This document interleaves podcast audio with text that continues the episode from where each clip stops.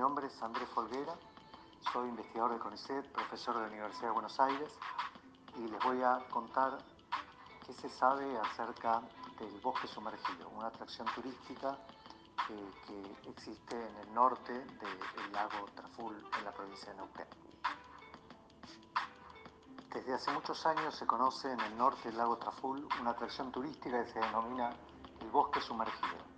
Allí un bosque de cipreses se encuentra literalmente hundiéndose por debajo del nivel del lago y es una zona de atracción turística porque eh, hay eh, una serie de empresas que llevan gente a bucear en la zona, pero ha pasado inadvertido en los últimos años el origen de este bosque sumergido.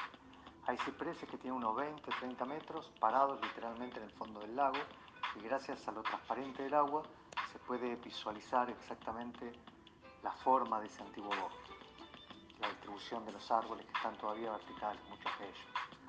El origen del bosque sumergido está directamente relacionado con un fenómeno de remoción en masa. ¿Qué es la remoción en masa? La remoción en masa es cuando un gran volumen de material rocoso se desplaza en forma lenta o súbita hacia abajo por el efecto de la gravedad. Eso está pasando en el lago Traful. Hay una gran fractura a unos 300, 400 metros de altura está separando un bloque gigantesco que tiene cientos de metros de largo por 300, 400 metros de alto y que se está eh, hundiendo, resbalando eh, sobre la faz del cerro hacia el lago Traful. El descubrimiento de este movimiento hizo que hubiera que medir la velocidad de ese proceso y ha dado una velocidad sorprendente de unos 24 metros en 8 años.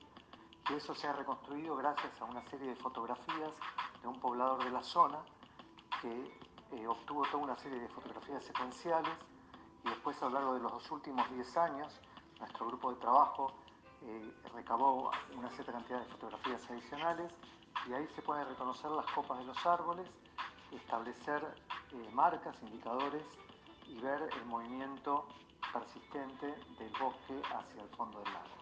¿Cómo va a evolucionar este proceso? Nadie lo sabe, pero hay numerosos procesos lentos que se mueven algunos centímetros por año que en algún momento se precipitan, se aceleran y en general los aceleradores de estos grandes deslizamientos suelen ser terremotos. Y la Patagonia es un sitio que ha registrado grandes terremotos en la historia, como el de 1960 de Valdivia y el 2010 del Maule. O sea que el lago Traful no está exento en algún momento de sufrir un proceso de desprendimiento súbito y esto requiere un monitoreo constante que hasta la fecha no ha ocurrido y esperemos que se instale en algún momento.